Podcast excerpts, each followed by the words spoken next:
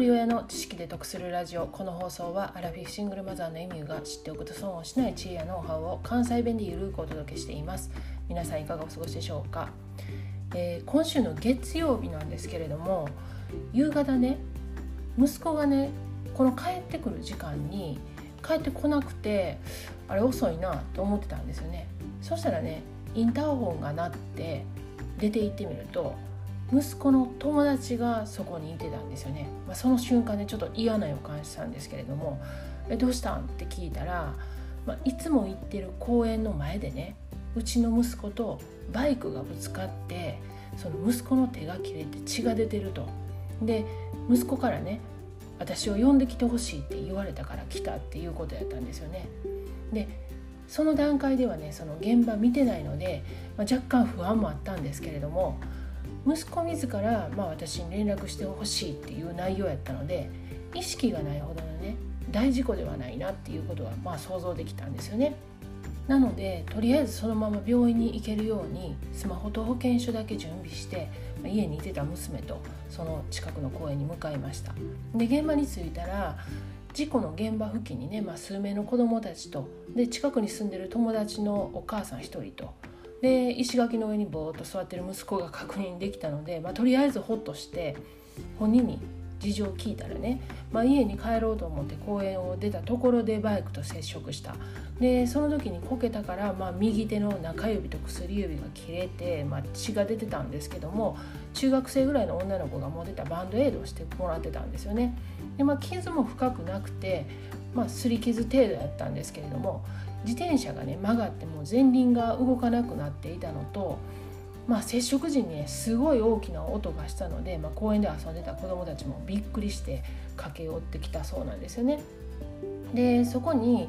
まあ、自転車に乗った年配の男性がねあの通りがかりのもんなんですけどって言って声かけてきてくれてでちょうどね現場にいたそうなんですで見た感じね、まあ、子供さんも元気そうなんで救急車呼ぶ必要ないかなと思ってバイクの運転手の方にねすぐ警察に連絡した方がいいって言って、まあ、連絡させたんですって言うてはったんですけどもその方がねバイクの運転手のことを言うまでその存在に全く気づかないぐらいの、まあ、小柄でね細い人が近くにいてたんですよ。でまあちょっと少しおどおどした感じの人でねで目撃した人が、まあ、警察に電話したけどまだ来えへんからもう一回電話した方がええんちゃうか言うてその人に言うてはったんででまあもう一回再度電話したしてるような感じだったんですよね見た感じ。ででその通りがかりの人にね「まあ、助かりました」って「本当ありがとうございます」って言ってお礼言ってでその後まあその方どこか行かれたんですけれどもそうこうしてるうちにまあ警察が来てね現場検証と事情聴取始まったんですけれども、まあ、幸いねその大きい怪我もなくあのまあ、一応念のためね病院で診察を受けて、まあ、骨とかそういったとこにも異常なくてね元気にしてるんですけれども、まあ、次の日ぐらいにね本人が何かした拍子にお腹痛いなと思って見てみたら、まあ、少しちょっとお腹に内出血っぽいあざが見つかってねで多分そのぶつかった時にねお腹にハンドルがこう当たったんか押されたんかでできたんやと思うんですよね。まあ、そういえばねその自転車のね前輪が動かないくらいなのに手のねその打撲だけで済んだんやなと思ってたんですよね。まあね幸いでも大きな事故じゃなくて、まあ、とりあえず保険会社さんとの話し合いで、まあ、そのままスムーズに収まりそうなんですよね。でこういうねその突然に起こった、まあ、ちょっとドキッとするようなことって、まあ、その時には気づかなかったことがね後になっていろいろとねこう気づくことってあるんですよね。でどういうことに気づいたかというのがまあ今日の本題なんですけれどもどういうことかというとね、まあ、一つ目はねその人間の記憶の曖昧さなんですよね。でこういうことってねまあ長く生きてたら何回か遭遇してると思うんですけれどもその一瞬こうドキッとするようなこととかパニックになるようなことってもう本当にその記憶が飛んでしまうっていうかこう曖昧になってしまうなと思うんですよね。で今回の事故はその息子の自転車の左前とバイクの左前がこう接触してるんですよね。で警察の人がねぶつかった後どうなった？って言ってそしたらぶつかった後左にこけたって言うんですよね。で左にこけた右じゃないの？って言ったらいや左にこけたって言うんですよ。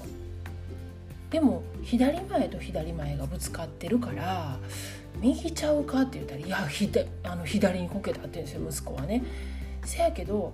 手怪我してんの？右側やん？って言って左にこけたら左が怪我するやんって右にこけたから右怪我してんのちゃうの？って言ったらあほんまやって言ってその時にやっとその右にこけたっていうことを自覚したんですよね。でそのぶつかった場所もねその息子がここやって言ってんのとそのお友達ね客観的に見てるお友達がここやって言ってる場所がね結構差があるんですよね。なので、まあ、もちろんねその突然のことやからびっくりすることやからその記憶っていうのが曖昧なのは分かるんですけどもその主観と客観でこんなに差があるんやなっていうことに気づいたんですよね。で2つ目はね目撃してくれた大人のあの年配の男性の方なんですけどその人の連絡先を聞いといたらよかったと思ったんですよね。でその人がねこうちゃんとあの対応対処してくれたからあのこういうことで進んでるんですけれどももしその人がそういうふうにあの見かけたけどそのまま去ってしまったとかであればねまた状況が変わってたかもしれないしこれが大事故やった時にね本当にその人の存在ってやっぱりめちゃくちゃ大きかったと思うんですよね。なので後からあもっと改めてお礼言いたかったなと思ってねでもその連絡先を聞かずに「ありがとうございました」ってその場だけでねあの去ってしまったんで。あちょっとその方の連絡先聞いておいたらよかったなと思ってそこがちょっとあの後悔してるところなんですけれどもあとねバイクを運転してた人どうも新聞配達されてる方でその現場にね会社の上司来られてましたほんでその上司の方も、まあ、この度はすいません言うて甘々ってらしたんですけども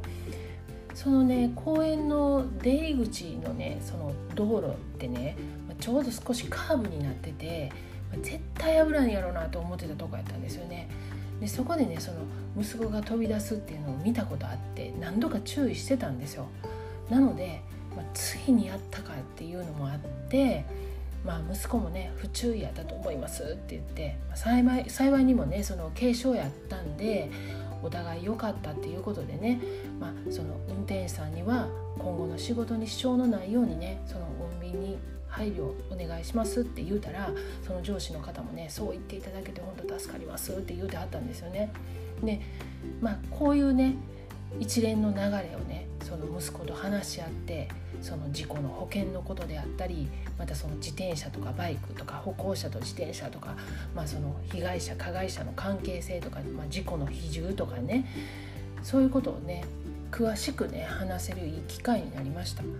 で息子はねその運転手さんが自分のせいでね会社がクビになれへんかっていうことをやたら気にしてたんですけども、まあ、それは大丈夫やっていうことを伝えて、まあ、息子も今回の事故で相当反省したと思います。今日は子どもの事故で後から気づいたことについてお話ししてみました。過去回146回で席を譲れなかった自己嫌悪という配信をしています。この事故でね私去年に配信したえっと、事故現場っていうわけではないんですけれども自転車でねその子供さんを後ろに乗せててその倒れた時にねちょっとまあ手助けしたっていう時の配信を思い出したんですよね。その時の配信を概要欄にリンク貼っておきますのでよかったら合わせて聞いてみてください。では最後までお聴きいただきありがとうございました。